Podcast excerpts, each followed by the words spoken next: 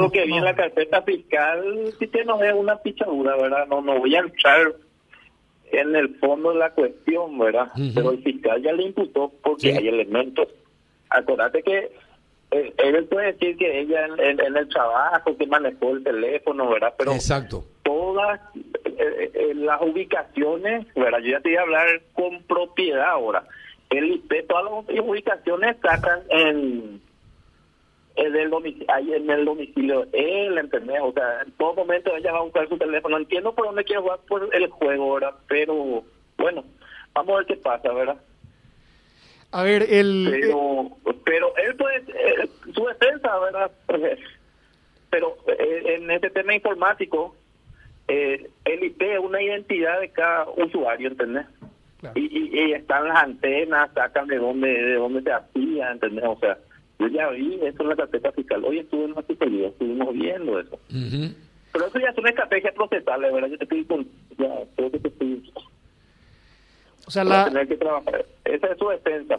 La, la, de, la denuncia es que eh, él habría hecho, eh, creado perfiles falsos y desde esos perfiles falsos este, coaccionado eh, con divulgar eh, imágenes eh, de la denunciante, o sea, de su cliente. Así mismo, ya. así mismo y lo que, lo que usted nos dice es que ve, que vio que se pudo cotejar de acuerdo al IP, de acuerdo vincular el teléfono este, del, del, del, señor Lanzac, se pudo cotejar que eh, esa cuenta eh, fue creada desde eh, su dirección IP y en, en situaciones, en, en, lugares donde él estaba utilizando su teléfono.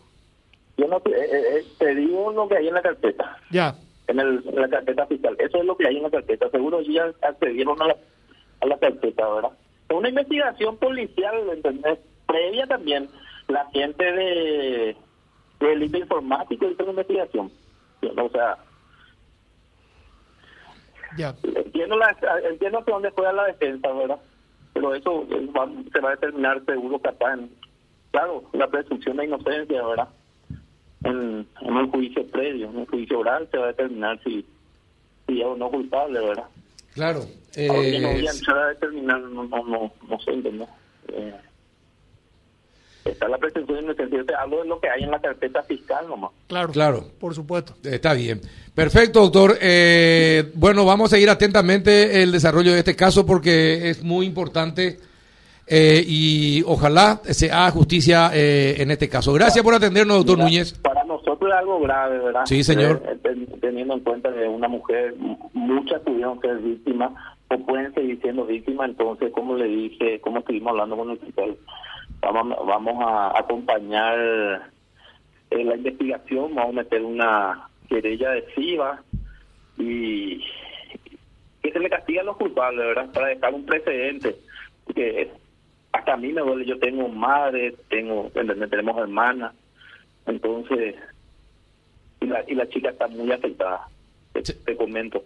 Sí, sí. Se levanta de la cama. No, no, me imagino, eh, me imagino, no ha de ser fácil. Una pregunta, doctor, ¿las imágenes se llegaron a ser públicas o no pasó de la amenaza?